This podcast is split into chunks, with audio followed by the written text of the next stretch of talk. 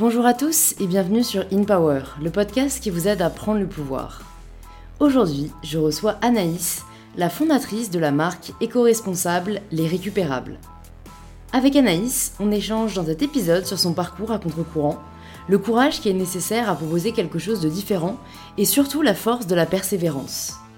Anaïs nous partage son histoire, comment les voyages l'ont aidé à trouver sa voie, sa volonté d'agir pour préserver la planète et les projets qu'elle a menés dans ce sens. Elle nous partage aussi la réalité de l'industrie de la mode aujourd'hui et nous partage ses conseils pour consommer de manière plus responsable, chacune et chacun à notre échelle. Je trouve que cet épisode, il est particulièrement représentatif de la philosophie de l'upcycling, ce que pratique Anaïs, à savoir recycler des vêtements pour leur donner une seconde vie. De toute situation, si on cherche bien et si on le souhaite assez, on peut tirer du positif. Si cet épisode vous plaît, c'est en laissant un petit 5 étoiles sur Apple Podcast que vous pouvez me le faire savoir, et en laissant quelques lignes que je suis toujours ravie de lire, et en vous abonnant sur l'application que vous êtes en train d'utiliser pour recevoir gratuitement les prochains épisodes. D'ici là, je vous laisse tout de suite rejoindre la conversation passionnante que j'ai eu la chance d'avoir avec Anaïs.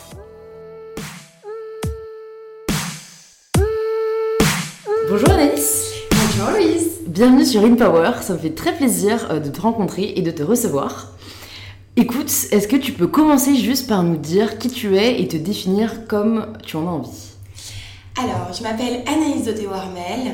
Euh, je suis une Parisienne maintenant. Ouais. Depuis 10 ans, je vis à Paris. Euh, c'est une ville que j'adore. Je le dis jamais ça. Mais euh, voilà, j'étais à Madrid ce week-end et j'ai adoré Madrid, mais j'adore Paris. Ouais. Paris, ça m'a permis de rencontrer plein d'acteurs et beaucoup d'acteurs de la mode. Euh, je me suis intéressée tout d'abord au vintage et puis euh, j'ai glissé vers les ressourceries. Euh, donc j'imagine qu'on on creusera cette piste passionnante. Qu'est-ce que c'est les recycleries, les ressourceries, le relais, tout ça. Et puis ça m'a amené à créer ma marque de fringues qui s'appelle Les Récupérables. Et ça s'écrit au pluriel parce qu'après tout, c'est peut-être qu'on est plusieurs à y croire dans cette mode responsable. Trop cool. Qu'est-ce que tu voulais faire Anaïs quand tu avais 6-7 ans? Je voulais être juge, juge pour enfants, parce Ouais. que c'était le bordel. Euh, et surtout, je voulais être star de cinéma. Ok. Ça, ça m'a duré longtemps. Tu t'es dit que ça irait ensemble ou l'un est venu après l'autre? Ouais, c'était un peu concours. Juge le jour, star de cinéma la nuit. Ouais, c'est ça. Je me disais, tiens, comme j'ai un peu la patate, je pourrais peut-être faire euh, les deux en même temps. Ouais. Euh, ouais, j'avais envie de ça. Et ça m'est resté euh, longtemps, star de cinéma. J'ai même fait une école de théâtre pendant deux ans à Paris. D'accord. Et le journalisme, et je crois que ça nous fait un point commun d'ailleurs. Ouais. Donc tu as voulu passer par ces différents secteurs. Et donc, du coup, comment ça s'est fait euh, ton, ton cheminement euh, euh, En fait, c'est tu sors du lycée, tu te dis ok, j'ai envie de faire du cinéma. T'as fait l'école de théâtre ou pas non, du tout même pas. Non, je, on m'avait convoqué dans le bureau du proviseur parce qu'il fallait que j'aille soit chez son spo, soit à HEC. Ah. Et je leur ai dit non, ça va pas le faire. Elle me dit, mais mademoiselle, vous avez un moteur de Ferrari et vous roulez comme une deux chevaux, mais pourquoi donc? Je lui ai dit, écoutez, monsieur, je suis une grande nostalgique et mes parents avaient une deux chevaux. Donc, du coup, j'ai un peu refusé le truc, la voie classique, et euh, je voulais surtout pas aller en prépa. Ouais. C'était très très bohème. Et du coup, je suis partie à la fac de langue à La Rochelle, anglais, espagnol, portugais du Brésil. Et fatalement, je me suis retrouvée au Brésil avec mes meilleures copines. Et Fatalement. Vachement chouette. en fait, du coup, étudier, partir au Brésil, bon, Bon, autant allier c'est- l'utile à l'agréable. Je, je réussis à faire mes stages au Festival de Cannes, au service de presse, euh, dans, des, euh, dans un journal à la pêche du midi euh, à Toulouse. Donc je garde plutôt le journalisme un peu comme ça, je continue à écrire beaucoup. Et après, euh, le Brésil, quand même, ça m'a beaucoup marqué en termes de culture Mhm. et, et de, bah, de voir plutôt, de considérer plutôt le, le déchet comme une ressource, espèce de truc hyper joyeux, hyper positif où il y a plein de solutions. Et puis aussi, bah, clairement, parce que c'est la merde et que c'est une première nécessité. Mm. Et quand je suis rentrée à Paris, ben, je me disais comment je peux allier mon goût pour la mode et, euh, et l'impact? Et je me suis dit, bah tiens, la première porte ouverte, c'est les, les boutiques vintage du Marais. Et je me suis retrouvée euh, chez Hippie Market. D'accord, oh, je connais, j'ai acheté une veste là-bas récemment, c'est très très cool, je trouve. C'est chouette, hein Ouais. Ça m'intéresse juste de savoir, euh, du coup, si je comprends bien, on, souhaitait te mettre dans un univers euh, études, académie euh, particulier. Mhm. Et toi, vraiment, ça, dès le début, tu t'es dit c'est pas pour moi et t'as su ce que tu voulais parce que parfois on se demande nous-mêmes si on a un goût, enfin tu vois, si t'aimais quand même apprendre. Euh, enfin, moi je sais que j'ai fait Sciences Po et j'ai adoré, ah, tu vois. Ouais, j'y suis encore en fait, je finis mes études. mais donc ça m'intéresse. Moi, tu vois, c'était au contraire un rêve. Et, et, moi, j'ai réalisé plus tard qu'en fait le diplôme ça signifiait pas grand-chose. Toi, est-ce que tu avais déjà conscience de ça quand tu étais ado? Ouais, je pense. J'ai été élevée aussi par des sacrés et de, de, voilà, de, faire son chemin. Et donc, du coup, on m'a pas trop forcé la main. Ouais. Et c'est vrai que j'avais pas le, le, direct impact. Après, quand je suis arrivée à Paris, je me disais, ah, peut-être que je reprends des études pour faire l'école de journalisme et tout. Mais je sais pas, j'avais quand même ce truc de me laisser un peu voguer et comme j'avais déjà pas mal bougé euh, pendant l'enfance, l'adolescence, etc., je me suis dit laisse-toi porter et ce qui est hyper rigolo, c'est que finalement aujourd'hui, parfois on m'appelle pour donner des conférences, euh, enfin de temps en temps à l'IFM ou même chez HEC, donc c'est c'est un peu euh, c'est un peu le retour et je me dis tiens est-ce que ça me touche? Est-ce que c'est un coup de tampon qui me dit ah tu vois c'est pas passé par cette case là mais finalement tu y retournes? Et oui quand même je pense qu'il y a une petite satisfaction qui dit eh, j'ai pas pris le parcours je me suis écartée des sentiers battus et en même temps euh, finalement j'y reviens et c'est vrai que ça fait du bien aussi parfois pour pour ouais, le, coup de tampon, la légitimité. Euh. Ouais, et de se dire euh, qu'on peut y arriver quoi qu'il arrive, quoi. Oui, c'est ça. Mmh, trop cool. Donc, du coup, bah, revenons à, quand tu reviens du Brésil et que tu as cette conscience un peu écologique qui, qui naît. donc, tu deviens, tu, tu travailles chez IP Market. Combien de temps? Comment ça se passe? Quasiment deux ans. À côté, j'ai une vie alternative assez, assez accrue. Je joue au théâtre en seul en scène. Euh, et puis en parallèle, je suis styliste pour, euh, pour des clips, euh, pour, pour des courts-métrages, pour du théâtre. Mm. Et en fait, comme j'ai cette manne bah, de vêtements vintage incroyables, c'est hyper facile pour moi de, de créer. Et en fait, je me, je me, bah, je, voilà, je, je m'auto forme. Je, m'auto forme. J'ai la chance d'avoir un manager génial qui m'apprend les époques. Et en fait, je me rends compte que le vêtement, euh, en fait, c'est une manne historique, euh, sociale, culturelle, que c'est hyper fort et que c'est beaucoup plus fort que, que ce qu'on pourrait euh, laisser transparaître et que c'est la première chose qu'on laisse avoir au monde, etc. Donc, je me passionne pour ça. On m'apprend le merchandising, on m'apprend à faire des vitrines, etc., etc. Donc, c'est un truc que j'adore. Et là, boum, je décide de repartir une dernière fois au Brésil. Et quand je rentre, je retourne chez Hippie Market. Hippie Market ferme. Je pars chez Kilo Shop dans le, à Saint-Germain-des-Prés. Donc, euh, autre contexte encore, je rencontre encore d'autres personnes. Et là, euh, au lieu de, poursuivre là-dedans, je me dis, hmm, il manque un truc euh, palpable, il manque un impact social, un impact environnemental. Je me dis, mais mais c'est quoi la suite quoi? Du cash pour du cash, ok. Mm. Euh, J'en profite pas vraiment d'ailleurs. Et, euh, et, je me dis, mais comment je peux faire pour euh, moi créer un impact? Et là, je vais, je vais frapper aux portes des ressourceries, celle de la petite roquette. Et c'était des amis, et donc je leur dis, lors d'un apéro un peu pour rire, je leur dis quand même, vous pourriez m'ouvrir une petite boutique. Et elle s'appelait la toute petite roquette, et ça a duré trois ans quand même. D'accord, donc en fait, c'est parti d'une blague. Ouais. Et, c'est eux qui t'ont pris au sérieux et c'est toi qui t'es dit, bon, finalement, euh, faut que je leur montre que, que c'est pas une blague. Enfin, moi j'étais hyper sérieuse, mais c'était un peu genre. Euh, bah faisons-le quoi. Ouais. Euh, et, en fait, avec une grande flexibilité euh, et, et, et, l'amour de faire, en fait, la ressourcerie de la Petite Roquette, donc c'est une des premières ressourceries à Paris, donc c'est un peu à la, à la façon dans Emmaüs, en fait, c'est tous les particuliers, toutes les, toutes les citoyens et citoyennes qui viennent donner tout ce dont ils n'ont plus besoin. Donc c'est pesé, comme ça il y a les bilans, etc. Donc on peut, on peut tout déposer, hein, du bracelet euh, que j'ai d'ailleurs, mes lunettes, des chaussures, des meubles, des bouquins. Et ensuite c'est retraité et revendu à petit prix. Et, euh, et, en fait, je voyais des pièces incroyables et je leur disais, bah, si vous m'ouvrez si vous une petite boutique, comme moi j'ai l'expérience euh, des fripes du Marais, euh, je pourrais faire un merch hyper sympa, je pourrais faire des vitrines assez animées et dans le même temps, je ferais de la sensibilisation à qu'est-ce que l'impact de l'industrie de la mode sur bah, l'environnement l'humain et sa société. Et là, je me plonge un peu dans toutes ces datas qui font un peu froid dans le dos, donc on va pas casser l'ambiance, on va promis. Mais... non, mais, je trouve ça bien, au contraire, moi j'essaye vraiment d'éduquer les auditeurs parce qu'on s'en doute pas. Moi j'ai regardé les chiffres aussi. Et, tu peux nous rappeler pour un t-shirt combien de d'eau Non, c'est les eaux. 2500 litres, 15 000 litres pour un jean dans l'industrie classique, ça fait des chiffres un peu classiques, et c'est 100 milliards de vêtements qui sont produits euh, par an dans le monde. Et un truc dont on est tout au courant, c'est que par contre, on ne porte pas 60% de notre dressing. La qualité, elle a été divisée par 3. Euh, on consomme 3 fois plus de fringues qu'il y a 10 ans. C'est dingue. C'est dingue. En fait, on est vraiment poussé au surachat, en fait. C'est ça, on est poussé, euh, et je citerai Lacan, en fait, on est des êtres manquants. Mm. Et on essaye de se remplir avec quelque chose de l'extérieur qui ne nous mm. amènera jamais au dit bonheur. Mm. Dixit, les cours de yoga, petit bambou, la méditation, ah tout ça. si, si, la famille. Et, euh, et, voilà, donc on cherche des, des solutions pour, euh, pour se dire, bon, ça va être un long processus, on va apprendre à se connaître, on va apprendre à se faire des promesses, on va apprendre à s'aimer, etc. Bon, ça c'est tout un, super volet et toute une philosophie qui est en plein essor. Et du coup, moi, je fais un peu ce constat-là et en même temps, je, je me dis, mais, mais à quoi ça sert de racheter, racheter des fringues où finalement ça va pas ça va pas nous, nous, mettre sur la, sur la piste de la, de la Joyce attitude.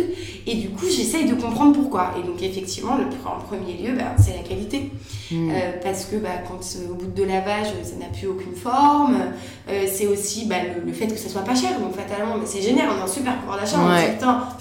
mmh. on envoie des dollars comme ouais, ça, mais on n'envoie pas des cœurs quoi. Mais c'est dingue. C'est dingue parce que je trouve qu'on a enfin en tout cas en tant que, que personne sortant de l'adolescence, on va dire, euh, moi c'est vrai que quand j'étais plus jeune, c'était vraiment moins c'est cher, mieux c'est. Ouais. Alors on se rend pas compte en fait de tout ce que ça signifie derrière sur euh, les conditions des personnes qui l'ont créé, sur euh, euh, ben, la qualité du tissu. et en fait, souvent, c'est en fait l'inverse limite. Enfin, après, je, légitime pas non plus les prix exorbitants, mais souvent, quand c'est vraiment pas cher, il y a une, il y a anguille sous roche, quoi. Exactement. Et il n'y a pas assez d'éducation sur ce sujet-là, je trouve en fait. Non, très peu. Après, il y a Fashion Revolution qui, est, qui est une association du coup qui est présente dans 150 pays et qui, a, qui fait on a fait un super boulot de vraiment de, sensibilisation, etc. Et de se dire, en fait, le t-shirt à 2 euros ne devrait pas exister parce qu'en fait, clairement, c'est pas possible. Hmm. Ce qui s'est passé, c'est que la fast fashion a diminué les coûts de production, a tiré les prix vers le bas, mais les en fait, la facture, il y a toujours quelqu'un qui la paye. Hein. C'est presque une sorte de karma, quoi. C'est-à-dire qu'on peut pas tirer sur la corde, c'est-à-dire qu'il y a quelqu'un le bout euh, du fil. Et, euh, et, voilà, en, fait, ils ont, ils ont, ils ont cassé les, les coûts euh, unitaires de production. Et du coup, la seule solution pour eux, bah, c'est de vendre du volume. Et pour mm. vendre du volume, fatalement, il faut, faut puiser dans les recherches. Sauf que c'est les chercheurs qui le disent aujourd'hui. Bientôt, il n'y a plus de recherche des énergies fossiles, etc. Alors oui, on retrouve euh, de temps en temps un puits comme ça qui était caché. Mm. mais non, en fait. C'est pas, bah, c'est épuisable, en fait, c'est tout. Hein. Oui, c'est ça. En fait, mm. on vit avec une consommation infinie dans un monde aux ressources finies. Et c'est hyper dur de se remettre en question parce que si tout le monde vivait comme à l'occidental, il faudrait trois planètes. Euh, There is no planet B. Euh, merci les amis pour la super tagline. Ouais. bref, enfin, ouais, tout ça à mais, mais c'est waouh, c'est un peu la claque et on se dit, mais si, si qu'est-ce que je fais moi? Mais en fait, hmm. c'est simplement de faire le petit colibri, euh, comme dirait Pierre Rabhi. Et oui, la forêt est en feu, et les petits colibris sont là avec leur petit bec, et ils essaient d'éteindre la forêt, et on, leur dit, ils rigolent, tu vas, tu vas pas y arriver. Ouais, mais si tout le monde le fait, si tout le monde fait un effort. Carrément. Ça paraît utopiste encore, mais je pense qu'on est de plus en plus quand même à, être dans cette euh, démarche. Bah, en fait, c'est toujours ce que je me dis, enfin, tu vois, même avec les réseaux sociaux, vu que euh, moi, j'essaie vraiment de partager mm. euh, des, du contenu bienveillant, et, euh, et, en fait, parfois, je me prends des claques quand je me rends compte qu'on évolue quand même dans un microcosme. Euh, tu vois et c'est non mais j'ai grave l'impression moi tu vois que, que, que, tous mes potes ils sont euh, enfin ils ont une vraie conscience écologique euh, enfin une conscience féministe enfin tu vois body positive et tout et en fait tu te rends compte que que t'ailles dans des quartiers difficiles même en France tu vois c'est pas du tout les mêmes les mêmes réalités. Et alors si en plus tu vas dans un autre pays là non plus tu vois. Ah après après je me dis quand même qu'il faut enfin dans tous les cas toutes les révolutions sont arrivées parce qu'une personne a commencé à prendre la parole. Donc là je pense que comme tu dis quand même il y a un impact quand même qui est international, il y a une conscience qui est internationale, et les choses sont quand même en train de changer. Mais c'est vrai que euh, je trouve ça vraiment dommage parce que je pense euh, que, que, que c'est limité, tu vois, le, le message qu'on porte, c'est, c'est, il est pas assez porté, et tu vois, on n'en parle pas assez euh, là où on devrait en parler. Mais parce que c'est pas fun et ça fait flipper tout le monde, la vérité.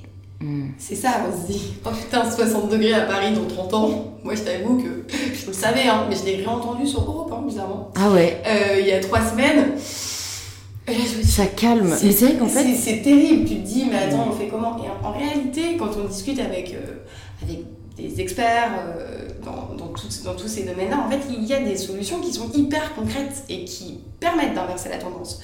Après, c'est remettre, euh, et là, c'est encore une autre c'est remettre un système en place depuis les révolutions industrielles. Et du coup, fatalement, euh, comment on se met plutôt à la préservation de la planète plutôt qu'à la course au profit mmh. Alors qu'en en fait, si on regarde d'une façon euh, extrêmement euh, objective, la transition écologique en France, c'est 700 000 emplois à court terme. Mmh. C'est que dalle.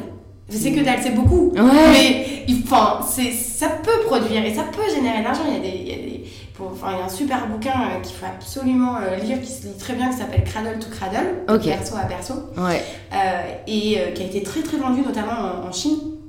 Et en fait, les mecs disent, ok, on va trouver des solutions pour que tout le cycle de vie du produit soit vertueux. Et en fait, c'est possible. C'est juste bah, revoir sa copie. Et c'est pas évident, et ça veut dire se remettre en question soi. Et c'est aussi les, hmm. grandes, les grandes entreprises qui ont un impact.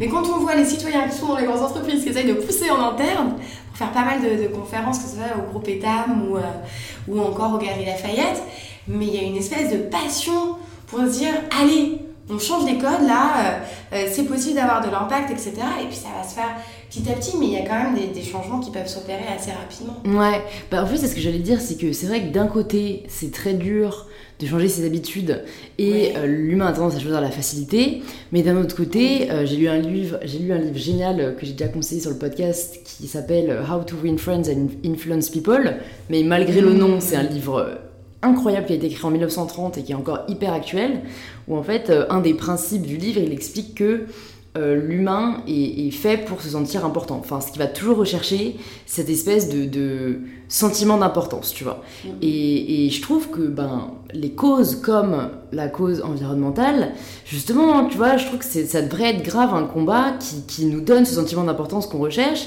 Et je pense que c'est pour ça qu'aujourd'hui, euh, des gens prennent la parole, parce que euh, je trouve qu'il n'y a rien de plus beau que, que de réaliser que tu agis pour quelque chose qui est plus grand que toi, tu vois. Tu me donnes des frissons. Ah ouais, ouais C'est un, vrai, un vrai sujet, quoi. ouais, ouais, ouais. Ouais, c'est sûr. Et, et, ça veut dire aussi, et comme, comme, tu, comme tu dis, ça veut dire se remettre en question soi. Et ça, ça appartient à chacun. On va pas dire euh, euh, arrêtez tout de suite d'acheter de la fast fashion. Plus tu dis non à un gamin, euh, plus, il va le faire. Et à même à une personne adulte, plus tu lui dis surtout pas, plus elle se dit attends, attends, ça va, j'ai pas j'ai le soin de recevoir de personnes. Donc c'est pas faire de prosélytisme, comme dirait ma chère maman, mais, mais plutôt d'essayer en fait de de dire hey c'est trop cool ici ouais, ouais, ouais. c'est susciter cette espèce d'intérêt quand on voit cette gamine fabuleuse Greta et, euh, ah ouais, euh, ouais incroyable. Dans d'autres temps elle aurait été canonisée. Ah ouais. Euh, mais, mais voilà c'est fabuleux et elle donne envie et, et c'est fun et c'est des actions concrètes etc il y avait une petite phrase que je sur, sur Instagram qui disait si, pour le changement climatique si tu attends que quelqu'un d'autre le fasse à ta place c'est sûr que ça va pas le faire hmm. et, et, ça sert à rien de dire non je suis tout petit je suis impuissant non en fond, toi, tu te dis que, ouais, ouais. tu peux y arriver. On peut déplacer tous des montagnes. Donc, euh, si on s'y met tous en même temps, franchement, on peut carrément y arriver. Et ça me fait penser à un bouquin de Covey, euh, Les 7 habitudes pour réussir tout ce qu'on entreprend. Trop cool, je crois qu'il me dit quelque chose, mais je note dans un coin de ma tête, je, pense dire. Que, ouais, je pense Il que peut me plaire. Ouais, c'est complètement. Euh, c'est complètement ce que, ce que tu abordes. Ok, c'est trop cool. Bah, en fait, me donne envie de, de t'interroger un peu sur un sujet annexe. Est-ce que tu pourrais partager à, nos auditeurs à nos auditrices, peut-être toi, des changements que tu as mis en place qui sont assez simples, peut-être quand justement tu as eu cette conscience euh, écologique, pour que, parce que parfois je trouve que c'est difficile de savoir par où commencer. Tu vois, encore une fois, si c'est des personnes peut-être qui n'ont pas été sensibilisées, qui sont pas dans un milieu où on en parle, toi, est-ce qu'il y a des trucs que tu as mis en place et qui vraiment euh, ont un réel impact? Oui, je pense que, encore une fois, hein, ça appartient à chacun, mais peut-être la première des choses, c'est s'interroger, se poser la question. Est-ce que j'ai vraiment besoin de cet objet? Est-ce que j'ai vraiment besoin de cette sape? Qu'est-ce que ça me procure? Et c'est quoi l'impact? À chaque fois qu'en fait on finit, finalement on finit par voter avec notre carte bleue, à chaque fois de se dire attends, je réfléchis, ça a été produit où, dans quelles conditions, c'est quoi la matière, euh, c'est possible après de trouver, euh, on peut donner un agenda ou des petits euh, des, sites sur lesquels on peut trouver plein de, de, choses pour consommer autrement, mais d'abord se dire, attends, je m'interroge. Et ensuite, la deuxième chose, c'est ces fameuses habitudes qui sont hyper complexes à changer parce que c'est des mécanismes hyper, hyper ancrés chez l'humain. Et de se dire, je ne prendrai plus jamais de sac en plastique. Moi, je ne prends plus de sac en plastique. Parfois, c'est hyper drôle parce que je suis en galère. Ça m'arrive une fois euh, tous les trois mois quand j'ai vraiment rien. Je dis non, je prendrai pas de sac en plastique. Et je dis à la personne en face Au fait, vous savez combien c'est de sacs en plastique, de bouteilles en plastique dans le monde toutes les minutes? 15 millions Bonne soirée c'est comme ça qu'on pousse. Non, mais c'est comme ça qu'on pousse. Euh, enfin, que les fleurs poussent. Faut planter des graines, quoi. Exactement, des petites graines, toujours avec du sourire, toujours avec la wash. Donc se dire non, les sacs en plastique déjà, j'en prendrai plus. Et puis euh, là, euh, bah, je suis par exemple, hein, la bouteille, euh, la bouteille en plastique, c'est hyper dur. Bah oui, on l'oublie. Mmh. et ben la gourde en fait. La gourde, bah oui, ça induit d'avoir un sac mmh. un peu plus grand que d'habitude. et c'est tout bête, hein, mais le sac un peu plus grand et la gourde qui va avec, là c'est génial. Il commence à y avoir, il y en a de plus en plus, même dans des boutiques de, de fast consommation, ça commence à en vendre, etc. Plutôt regarder qu'elles soient en métal, plutôt il y en a qui sont en verre et qui diffusent des particules dans l'eau. ça, c'est un japonais, ça c'est magnifique. En verre. Euh, le lien, j'ai plus le ouais. Donc c'est déjà deux choses hyper, hyper importantes, c'est assez simple, mais qui méritent, de toute façon, tout changement. Euh, voilà, on va pas aller vers le zéro déchet direct. Et après, moi, du coup, je fais, je fais mes courses. Euh, monsieur, il rigole toujours parce qu'il me voit le dimanche, mais je lui dis, bah oui, c'est entrepreneuriat. Moi, je fais les courses le dimanche matin. Ouais. Après la piscine, si vous voulez savoir. Donc, du coup, les courses le dimanche matin, je prends en fait même les sacs en, les sacs en papier. Ouais. Et je prends en vrac. Ouais. Et quand j'arrive chez moi, je donne des jolis bocaux. Et en fait, ça me fait hyper plaisir parce que du coup, c'est ma cuisine, elle est, euh, elle bah est voilà, belle, quoi. Elle est belle, il y a des couleurs. Parfois, dans des, dans des vides-greniers, bah, je trouve des nouveaux bocaux avec de nouvelles formes. c'est un peu ma collection. Et, l'amour, l'amour dit, mais ça va s'arrêter quand C'est beaucoup Je dis, ah non, c'est la révolution là. la révolution, beaucoup. C'est vrai. Mais t'arrives à trouver des magasins bio ouverts le dimanche? Eh bien, les trois qui sont à côté de chez moi. Et le meilleur, c'est Biocop. Bah, j'ai un biocop côté de chez moi, mais il est fermé le dimanche. J'habite dans le 15 e tu sais, on s'était dit, ah, on habite à l'autre bout du monde. Oui, c'est vrai. Putain, le 15 e est en retard, j'en étais sûre. Là, il faut, aller voir le 15 e pour dire. Euh, ouais, ouais, euh, ouais. Révolution. Ça, ça m'aiderait bien aussi, mais bon, ça va, moi j'arrive à y aller genre un soir à 9h30 en rentrant avant qu'il ferme, tu vois. Mais les courses le dimanche, j'avoue, ouais, c'est assez pratique. Avec ouais. un petit marché après. Ah ouais, ça passe bien. Ouais, c'est des, des, toutes petites choses. Et après, pour les, pour les cosmétiques, c'est encore, encore un peu difficile. Moi, j'utilise la pierre d'Alan, par exemple, j'utilise pas de déo. Ok. Moi j'utilise le déo Respire, euh, je vais recevoir la fondatrice la semaine prochaine. Ah super Je sais pas si tu vois qui c'est, elle a fondé justement des déos hyper euh, responsables, où l'emballage est recyclable, où il y a rien de chimique dedans, enfin... Elle avait un portrait en styliste la semaine dernière, non? Euh, Écoute, elle est hyper... Enfin, elle est, elle est partout en ce moment, donc il y, a, moyen. Moi je l'ai pas vu dans styliste, mais ça m'étonnerait pas. Je crois que j'ai vu, j'ai vu quelque chose. Et en plus elle est super jeune, donc franchement ça me fait toujours plaisir de voir ces, ces porteurs de changement qui, en fait, je pense que la jeunesse a vraiment du bon parce que on a beaucoup moins cette pensée dont tu parlais de moi, si jamais je fais quelque chose, ça changera rien. On a plus le côté euh, I'm gonna be someone, tu vois, et, et, on porte ce combat encore plus fort. Genre, moi, justement, c'est grave le truc, bah, j'ai 21 ans, et alors, tu vois. Et alors, je vais, je vais pas attendre d'avoir 40 ans pour essayer de changer les choses, enfin, c'est absurde. Et, je trouve que, ouais, c'est vachement dans notre génération. Bah, en fait, je pense que ça devait être le cas aussi pour d'autres générations, mais c'était vachement moins possible, en fait. C'est vrai qu'avant, t'avais beaucoup de portes qu'on pouvait pas défoncer, alors aujourd'hui, je trouve qu'avec bah, les réseaux sociaux et tout, enfin, tu te fais entendre, en fait, si tu fais assez de bruit. Donc, euh, c'est vachement plus accessible. Ouais, tout à fait. Non, c'est hyper vrai. Puis il y, a cette espèce, comme tu dis, d'inconscience aussi, de se dire, vas-y, j'ai pas peur. Vas-y, pourquoi tu es entrepreneur? Ah ouais, bon, alors attends, j'ai bossé 7 jours sur 7 pendant quelques années, j'ai mangé un peu des pâtes parfois. Des très souvent. Très souvent. Et puis un jour, quand ça ira mieux. Et euh, ouais, c'est ça, et puis c'est tenir la, tenir la durée et en fait regarder ce qui nous fait vraiment vibrer. Et comme tu disais, et la, la, nouvelle génération, parce que du coup on a un peu plus de 10 ans d'écart, euh, est beaucoup plus sur avoir un impact. Ouais. Et, c'est hyper fort parce que, comme tu disais, ça se démontre aussi avec cette facilité d'accéder à la parole et de, de, faire un contenu euh, pertinent. Et on voit que plus c'est pertinent, plus il y a de gens qui, qui disent non mais attends, attends, moi ça, ça va m'aider dans ma construction, sur mon Mm. projet, etc. etc. Carrément, c'est un écho très fort en fait. L'écho, il en fait Ouais. démultiplié quoi. Mais très très fort, moi quand j'ai lancé les récupérables, au début on me disait non mais t'es bizarre un peu, c'est différente. Mmh. Euh, moi je vais faire de la mode avec des rideaux vintage, avec des fleurs. Et c'était euh, le tout début des, des imprimés euh, fleuris, donc c'était quand même pas non plus euh, trop la teuf des fleurs, tu vois. Ouais, ouais. Et des couleurs.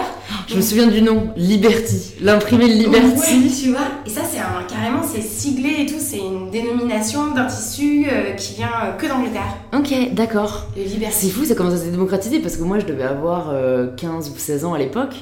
Et je me souviens, on demande- genre j'avais, je voulais des Ben Simon Liberty, tu vois. Ouais, c'est ouais, ouais, c'est ça. Et toi, du coup, t'étais avant euh, un peu cette mode des fleurs. Moi, j'ai toujours été très vintage, quoi. J'ai euh, Mm. j'ai été élevée quand même par des babes, on va lâcher le mot. C'est quoi des Des babes babas cool. Ah d'accord, ok. Et J'adore. Du coup, euh, fatalement, euh, les couleurs, le mix des, des cultures, etc., c'est quelque chose qui était très prégnant euh, à la maison. Et, euh, et c'est vrai que quand j'ai lancé les récupérables, je me suis d'abord intéressée à qu'est-ce qu'on avait sous la main. Et ce qu'on avait sous la main, bah, dans la ressourcerie où je travaillais à la petite roquette, là où je pouvais avoir un peu de métrage pour mettre les patrons dedans, parce que Ouais. c'est comme ça qu'on fait un vêtement, euh, et ben du coup, il me fallait de la place. Et en fait, c'est des rideaux où il y avait le plus de place et où j'avais de la, de la tenue, quoi. Ces tissus, d'aveuglement, ils, sont, ils sont Mm. dingues, ils sont tellement beaux. Enfin, j'avais déjà une, une passion pour ces tissus-là. Et du coup, je me suis lancée là-dedans et c'est comme ça que ma love story avec les rideaux a, a commencé et elle continue. euh, et aujourd'hui, je les source dans un endroit immense qui s'appelle le, Relais, qui est le dernier, euh, euh, qui est le dernier bastion textile. En fait, c'est Ouais. là où tous les vêtements sont amenés en bout de chaîne. Donc même les associations en fait redonnent leurs vêtements euh, au relais. Et j'ai monté un petit partenariat avec eux pour aller euh, bah, faire de la sensibilisation auprès de notre communauté, de la com, leur acheter les, euh, les rideaux. Et après, il a fallu que je m'intéresse euh, bah, aux fins de rouleau des marques et leur dire euh, bah, je peux être une solution. En fait, vous avez des fins de rouleau, vous avez des Carrément. conformes. Euh, je sais que vous voulez plus les incinérer, vous voulez plus les balancer à l'export ou, ou les vendre à des déstockeurs sans avoir vraiment euh, l'issue finale de la, de la chaîne où est-ce que ça va? Et du coup, de se positionner en disant euh, Hey, coucou, on est petit, mais on a une solution et, et on, peut, on peut vous les racheter. Quoi. Ouais, c'est trop cool. Bah du coup, avant de nous, nous raconter tout ça, est-ce que tu peux juste nous dire comment t'es passé de la petite roquette à euh, bah, je monte ma propre marque, la récupérable? Je t'avoue que quand j'y repense, je me dis c'était complètement innocent. Hmm. Je me suis assise, c'est-à-dire que j'avais fini l'école de théâtre, je m'étais dit bon d'accord, je serai pas star de cinéma. Et euh, on me mettait toujours au costume en plus, c'était drôle. Ah ouais On me disait Alice, euh, ouais, ouais, d'accord. Et moi je venais pour jouer Non, le costume. Toi, c'est costume, quoi. Oui, d'accord. Et, euh, et du coup, euh, du coup j'étais dans la petite boutique. La petite boutique, elle commençait à bien tourner. Euh, je répétais toute la journée Don't it away, because away doesn't exist. A priori, hein, ça semble cohérent. Et du coup, je me suis dit, mais euh, qu'est-ce que je fais avec cette petite boutique? Comment je vais plus loin? Comment j'apporte ma pierre à l'édifice? Et j'ai commencé à découdre les vêtements. Et donc ma grand-mère, elle m'avait appris à coudre quand j'étais petite, je faisais mes robes de poupée. Un jour, elle m'a carrément appris l'upcycling et elle m'a dit Tu vois le pantalon de ton grand-père? On va faire une robe dedans.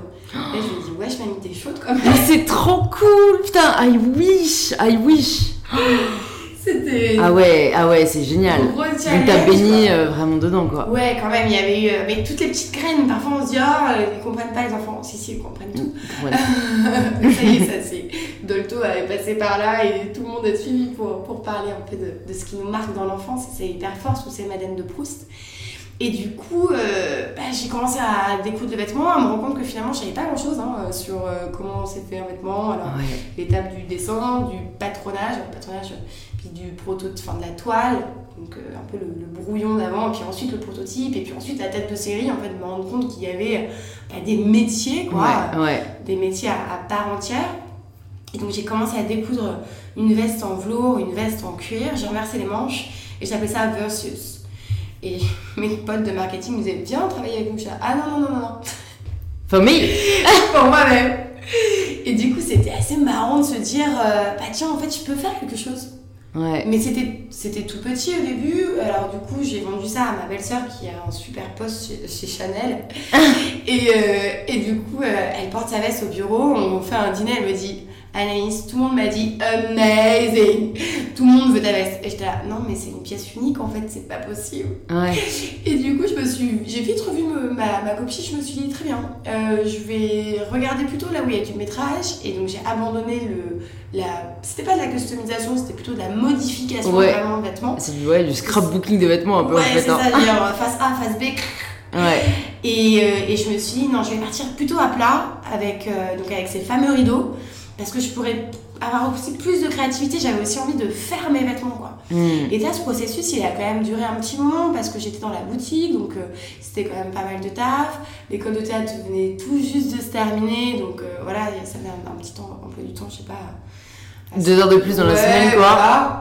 plus le soir. euh, et, et du coup, ouais, ça s'est fait hyper naturellement. Par contre, le nom Les Récupérables, j'ai déposé hyper vite, bizarrement. Ah ouais? Ouais.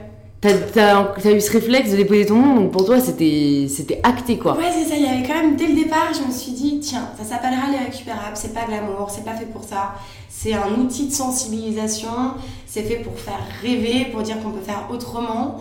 C'est pour, euh, ouais, c'est pour dire aussi, ben, ces poubelles, non, non, non, on n'est plus désobéissant que ça. On va, on va trouver euh, toujours le- le- la face positive du truc. On va, et on va retourner pour que ça apporte quelque chose et que ça, que ça, que ça fleurisse dans le futur. Ouais, c'est génial. Alors du coup, quand est-ce que non seulement les récupérables est devenu un nom, mais est devenu une réalité? Est-ce que t'as voulu faire plusieurs pièces avant avec ces rideaux? Est-ce que t'as cherché à t'entourer dès le début? Enfin, genre c'est quoi le premier jour où les récupérables est né, on va dire? Même si à mon avis ça, ça a été plus des semaines et des mois qu'un jour, mais tu vois le jour où Où je me suis dit, genre ça y est, quoi. Ouais. Je crois quand même le premier jour, c'est le, le défilé dans la mairie du 10e. Ok. Voir celui de l'hôtel de ville. Celui de l'hôtel de ville, c'était quand même il y a pff, deux ans et demi. Attends Deux déjà déjà contextualisons. Je sais même pas que ça fait combien de temps en fait. Je pense qu'on peut dire que ça fait deux ans et demi. Ah ouais, ah je pensais que c'était plus ancien que ça. Bah, il y a un an, un an où je me, vraiment où je me cherche. quoi. Ouais, ouais. Je me cherche, j'essaie Ouais. de comprendre les matières. J'apprends que bon, la laine et le cuir, euh, c'est peut-être pas trop la panacée.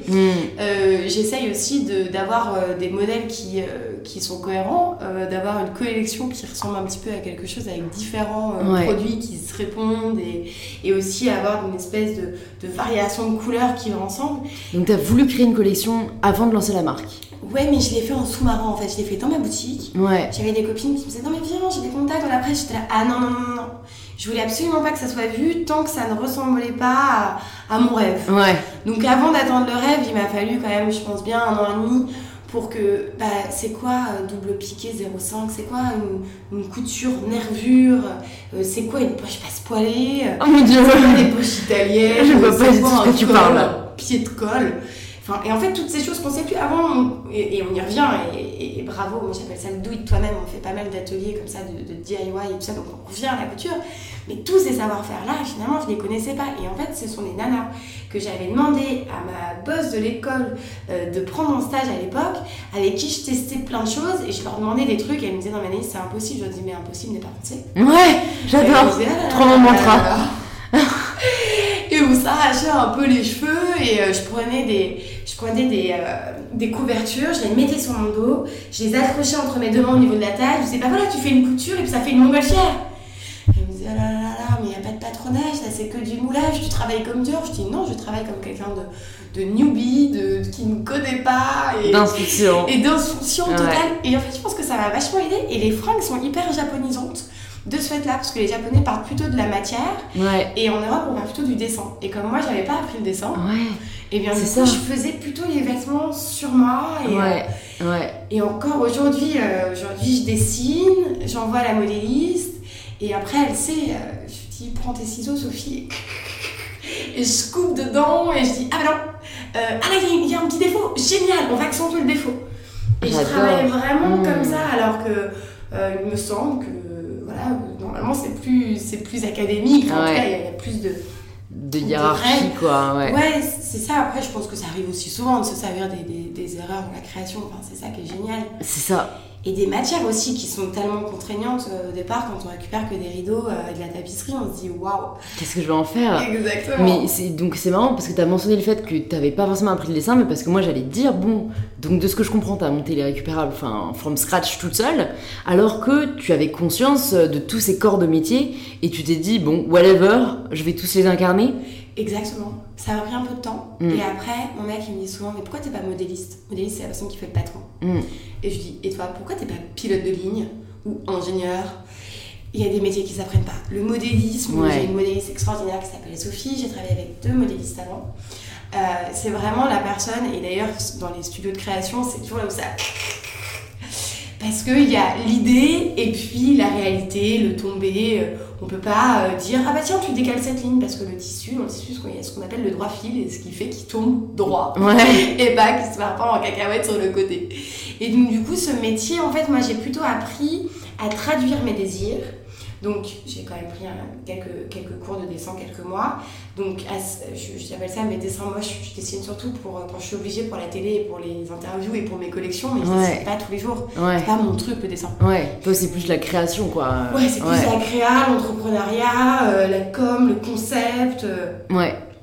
et moins le, le dessin pur et dur. Et du coup, euh, bah, du coup ça m'a, ça fait beaucoup du coup. Hein, tu vois, on parlait des tics de langage. Ah ouais. Bah, j'ai même pas remarqué tu vois. Et bah voilà, magnifique. Donc du coup. Et c'est vrai que ça m'a, ça m'a pris quand même un temps. C'est pour ça que la marque, ouais, elle a deux ans et demi parce que je, je peux la regarder en me disant, ouais, c'est chouette, il Ouais. se passe quelque chose. Ouais. Et puis après, il a fallu euh, s'améliorer, s'améliorer aussi euh, bah, dans, dans, dans les, dans les finitions, de, de rajouter plein de détails qui font que le vêtement, il est, allez, il s'approche de, de, de la perfection de mes yeux. Et, Mm, mm, mm. Et t'as réussi à pas être justement perfectionniste parce que déjà je me rends compte quand même que euh, t'as as vraiment voulu attendre avant d'être fier on va dire de ce que tu fais Mhm. alors que bah, souvent dans l'entrepreneuriat on entend beaucoup euh, mieux vaut faire euh, que ce soit parfait en fait mais toi ça te tenait à cœur que ce soit parfait avant en fait Ouais, c'est ça. En même temps, il y a deux ans et demi, je pense que ça a évolué. ouais Tu vois, quand j'ai commencé à communiquer, donc le premier défilé, c'était grâce à- aux états généraux de l'économie circulaire à l'hôtel de ville, c'était il y a deux ans. Oui, ça se tenait, ça se tenait en termes de style. Euh, les, les clientes et les copines ont toujours les pièces, elles les portent toujours, et du coup, ça va, ça marche. ouais cool. Après, euh, c'était une histoire vraiment de design, de précision, de collectionning et, euh, et d'être dans le faire. C'est-à-dire que j'ai j'ai fait, j'ai fait, j'ai fait, j'ai fait, mais je voulais pas trop montrer au début. ouais ouais ouais je comprends parce que montrer, c'est encore autre chose. Et puis, il va falloir se prendre les, les bourrasques des commentaires extérieurs. ouais Et même si on se dit, allez, pas d'ego, euh, premier accord Toltec, euh, bienveillance et compagnie, ne rien prendre personnellement, voilà, premier accord Toltec, euh, fatalement, euh, quand tu... c'est plus dur à dire qu'à faire Exactement, Ouais. c'est un boulot de, voilà, presque d'une vie, quoi, de se dire, attends, attends, je prends la... je- C'est hyper, hyper fort de, de prendre une critique. La critique, elle fait avancer, et j'en ai eu plein.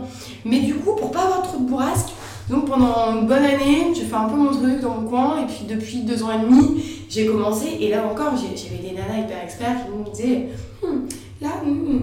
Là, ah oui, oui, vous avez raison, oulala. Et et Bah, puis on en apprend on en apprend tous les jours quoi c'est clair Complètement. Et du coup, quand est-ce que tu as décidé de t'entourer Quand est-ce que c'est devenu euh, une aventure bah, qui ne concernait plus que toi? Et aussi, je me demandais, euh, bah, du coup, il y a deux ans et demi, ou quand tu as fait le premier défilé, est-ce que tes pièces étaient déjà à la vente? Et comment, en fait, juste tu t'es dit que tu allais les vendre? Est-ce que tu as lancé un e-shop? Est-ce que tu as fait des partenariats avec des, des concept stores pour les vendre? Enfin, tu vois, comment c'est passé, en fait, de la pièce à la boîte? Eh bien, il faut savoir que c'est à 2.5 les boutiques et c'est normal parce qu'en fait, il faut qu'elles payent euh, tout. Ouais, Et donc, du coup, dans un premier temps, je me suis dit, non, restons punk. Euh, je Ouais. vais créer des ventes secrètes dans des cafés euh, assez, euh, assez, assez, assez cool, dans des appartements, dans des salons de coiffure. Et du coup, j'ai appelé des, des amis euh, qui avaient euh, suffisamment de place pour recevoir. Et j'ai commencé à faire ce circuit de distribution. J'avais rien inventé du tout, un peu à la mode Tupperware. D'ailleurs, ça revient vachement. ouais, et puis où je me disais, mais là je peux vraiment parler à la nana en direct, je peux aussi avoir bah, son ressenti, voir comment ça tombe sur elle, etc. Donc j'ai fait pas mal de, pas mal de tests en fait euh, et de, de- d'apprentissage euh, bah, frontal quoi, euh, en direct. Donc il y a, il y a deux, deux- donc deux ans et demi, ouais, j'ai dû faire ça pendant un an, un peu plus d'un an. Donc j'avais la chance de faire des marchés de créateurs à la recyclerie, parfois au Wanderlust, chez les Niçois, dans des appartes, dans un salon de coiffure d'une amie pour qui j'étais modèle il y a quelques années. Et du coup, tout ça faisait un peu sens et m'a permis en fait d'avoir une, base hyper solide qui n'était pas vraiment des. que je considérais pas comme des clientes, ce que je considère toujours pas comme ça, mais plutôt comme, des, citoyennes qui ont envie de faire des choses. Et je les appelle les ambassadrices soleil pour faire rayonner la mode éthique. Et, euh, et du coup, bah, j'ai continué en fait à alimenter ce cercle-là. Et quand je me suis sentie un petit peu plus prête, euh, donc il y a un an, j'avais lancé le e-shop, mm. tout juste. Euh, tu vois, j'avais commencé à le préparer en, en ouais, février-mars et le lancer en avril. Et puis après, j'ai un associé qui m'a rejoint. Enfin, j'ai eu un premier associé et un deuxième associé qui m'a rejoint au moment de la collection de l'été dernier. Et, euh, et, là, ça a tout, euh, là, ça a tout changé. Maintenant, euh, bah, maintenant on, est, on est deux. Et c'est bien parce qu'on s'engueule plus avec soi-même. On mm. adore s'engueuler, se titiller. Oui, mais attends, est-ce que tu as pensé à cette façon de voir? Ah non, tu as un autre point de vue, très intéressant. Et voilà, c'est Ambroise, Ambroise Doux, qui est un nom extraordinaire. Et qui est une personne douée de, de maturité, de distance avec les choses. Et moi, je suis très impulsive, intuition, mm. bulldozer. Mm. il l'est aussi, d'ailleurs à sa, façon et ça permet d'avoir un, duo et de, de, pouvoir euh, bah, asseoir aussi euh, asseoir la marque et de ne plus la porter euh, toute seule ouais. full time. J'imagine que ça devait, ça devait être dur, non? Quand tu regardes en arrière et que tu regardes les deux ans, trois ans qui viennent de s'écouler, est-ce que tu, tu as ressenti la fatigue qu'après Est-ce que, en fait, tu te rends compte maintenant que tu étais juste épuisé ou en fait, là, ça te gagnait tellement ce que tu faisais que ça, t'arrivait ça arrivait à te faire avancer il y, a un peu de tout ce que tu as décrit. Mais c'est sûr qu'à un moment donné, j'ai eu un peu moins de goût pour les choses. Et là, j'ai eu très peur parce que j'ai beaucoup d'appétit pour la vie. Ouais. Et là, j'ai eu un peu moins de goût. J'étais là, un week-end à la campagne, ah, je, ah, je, peux aller manger au resto. Puis il y avait quand même ce truc de thune. C'est-à-dire qu'à un moment donné, quand on est entrepreneur et que le, contrat, euh, le contrat s'arrête, euh, donc moi j'ai pu monter ma société grâce à ma rupture conventionnelle. Ouais. Et quand ça s'est arrêté, ça a duré quelques mois. Ça a été un peu long, je me suis dit, mais euh, je fais comment maintenant? Comment vais-je vivre? Comment vais-je vivre? Euh, Et c'est vrai qu'il y avait ce facteur-là, il y avait aussi un peu l'épuisement, il y avait porter seul.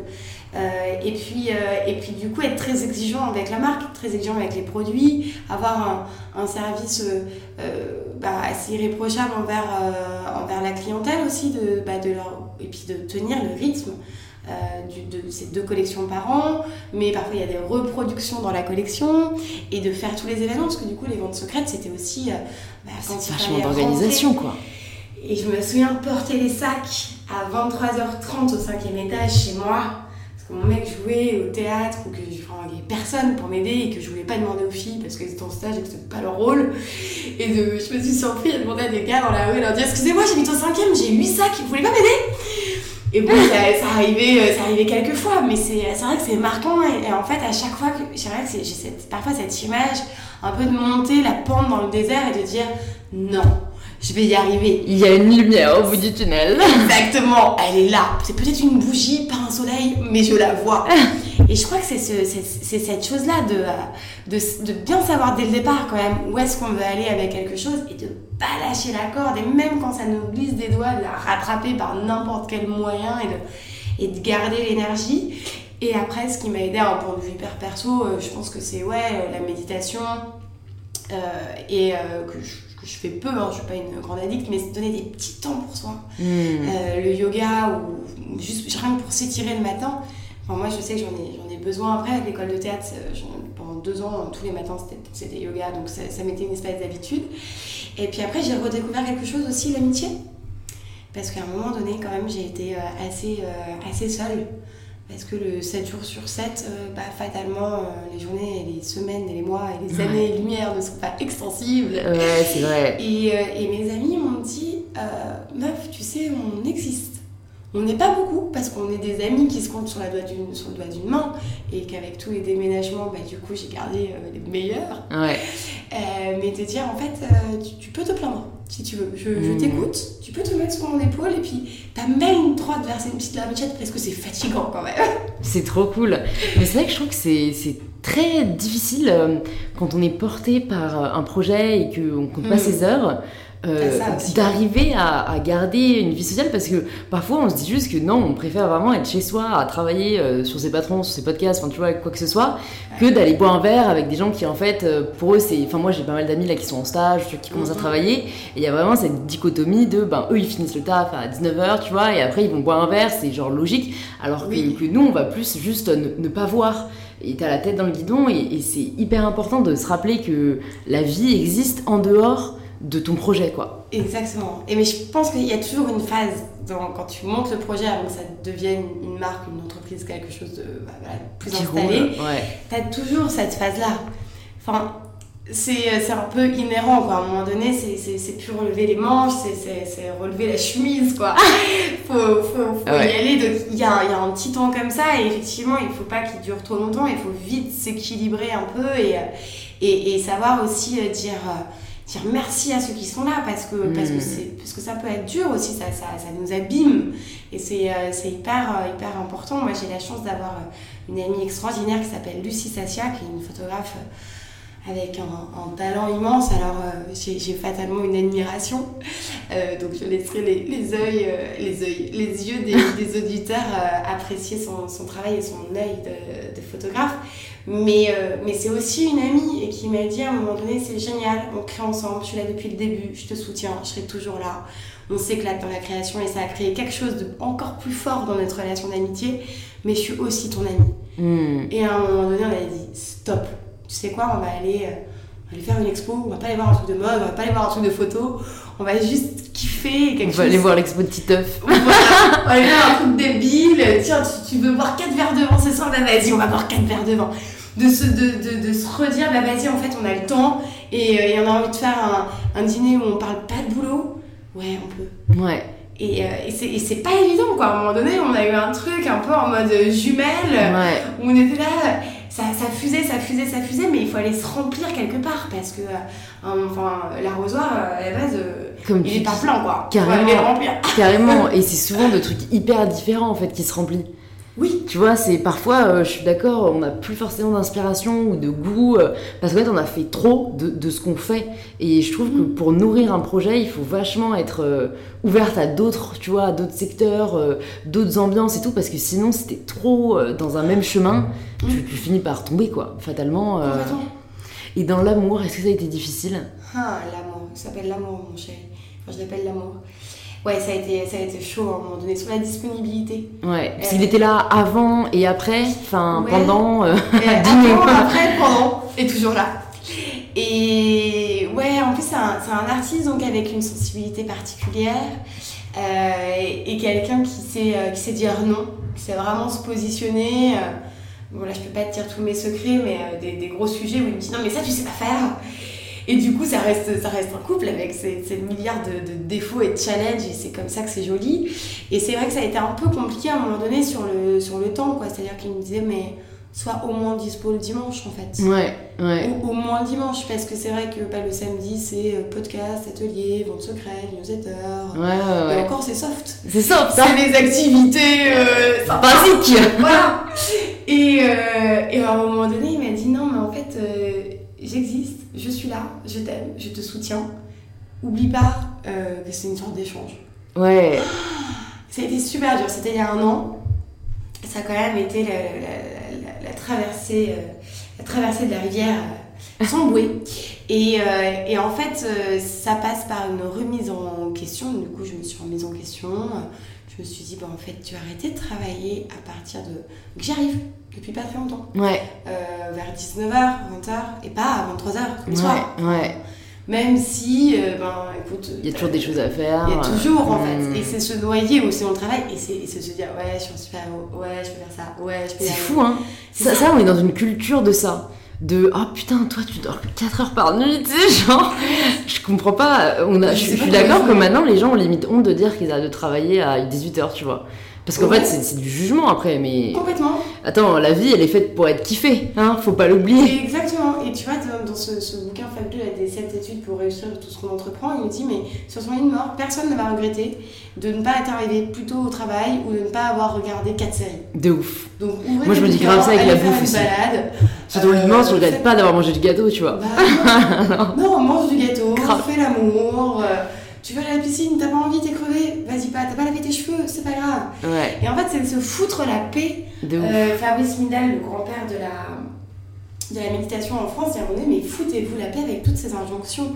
À un moment donné, on n'est pas parfait, on n'est pas lycée, on n'est pas, oui, comme ça, on va faire une révolution interne de soi-même.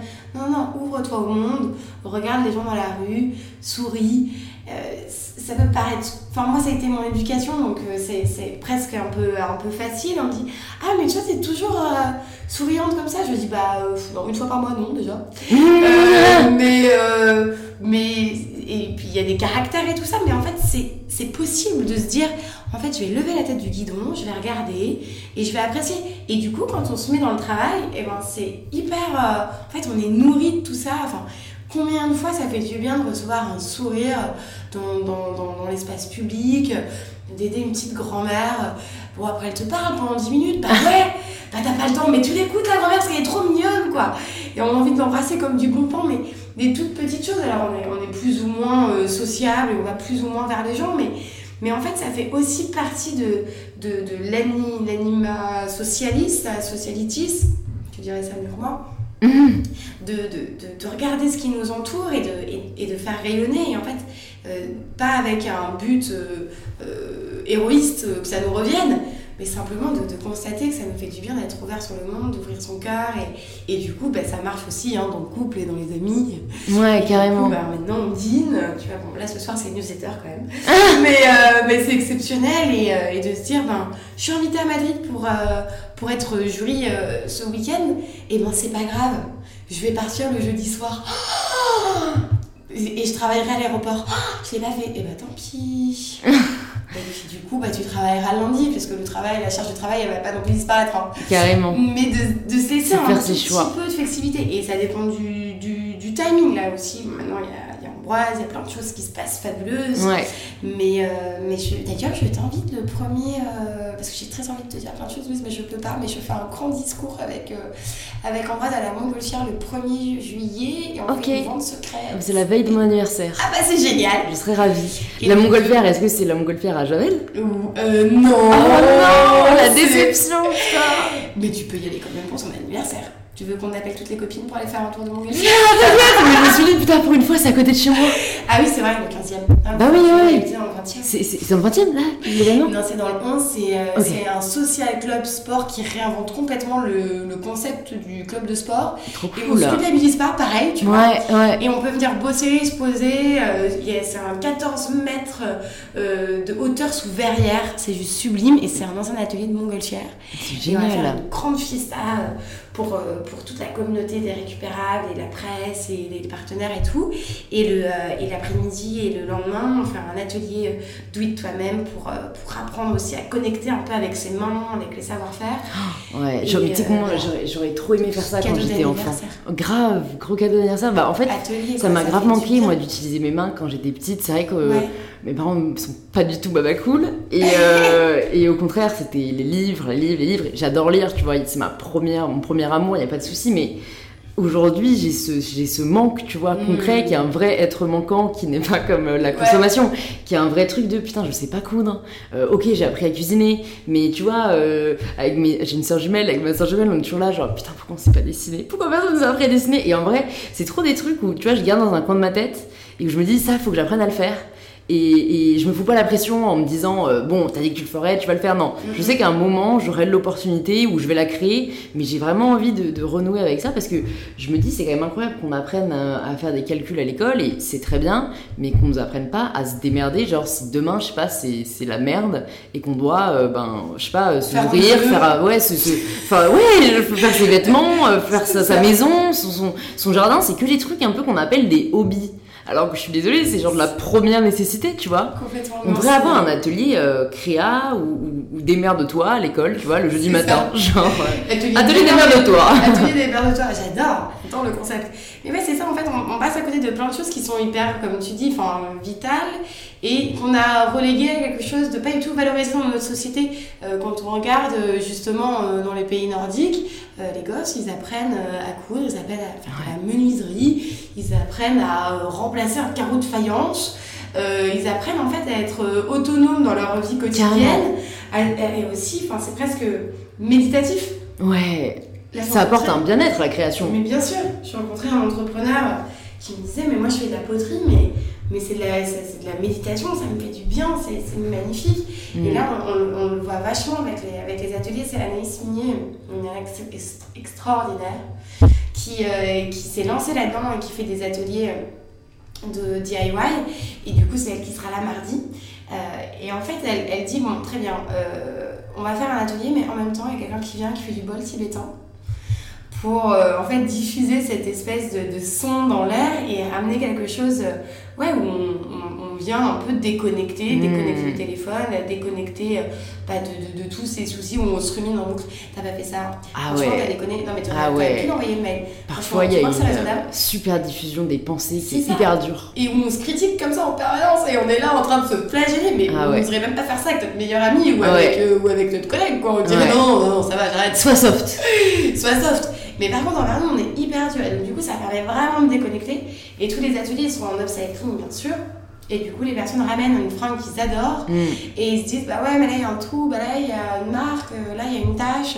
Et elle leur apprend à faire de la broderie au fil d'or. Et c'est un petit clin d'œil euh, au wasasabi, donc euh, technique et philosophie euh, japonaise, euh, de réparer, enfin de regarder les marques du temps et d'apprécier les marques du temps comme quelque chose de beau. Mm. Euh, et ensuite de réparer à la feuille d'or la porcelaine. Et donc du coup on a emprunté, et donc c'est pour ça que c'est fait au fil doré, pas au fil d'or. Mm.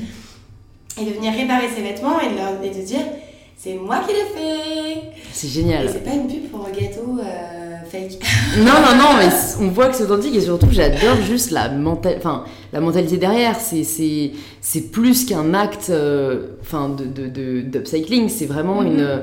J'aime vraiment cette idée de se dire que sur quelque chose de, de perçu comme laid ou comme raté ou comme euh, tu vois euh, et enfin dans les dans, dans l'erreur dans le faux bah on va venir montrer qu'au contraire on peut sortir un peu de quelque chose de beau de toute situation et qu'on peut redonner une seconde vie si jamais on choisit de le faire quoi c'est incroyable. C'est trop cool. Bon, on arrive à la fin du podcast parce que j'ai pas envie que tu rentres trop tard chez toi. Oui, euh, mais euh, euh, on, pourrait continuer longtemps. Je, je pense. J'ai deux petites dernières questions pour toi. la première, ce serait quelle est la plus grande leçon, on va dire, que tu as appris dans la vie ou peut-être qu'est-ce que tu dirais, tu vois, en premier à ta, enfin, ton futur enfant ou tu vois, un peu ce côté, si tu dois laisser une leçon ou un enseignement qui peut, qui peut aider euh, les éditeurs, qu'est-ce que tu dirais? Ah, j'en ai trop. Allez, j'en ai trois, j'ai droit. Ah ouais, vas-y, alors là, c'est déjà une pour vous, les gars. La Prums, c'est ma marraine, euh, comédienne d'ailleurs, elle avait dit qu'elle serait comédienne. Aurélie Vanek, qui, euh, qui m'avait dit quand j'avais 8 ans, l'autre est, le, est ton miroir. Elle me disait, elle te dérange ta copine? Elle me dit, interroge-toi.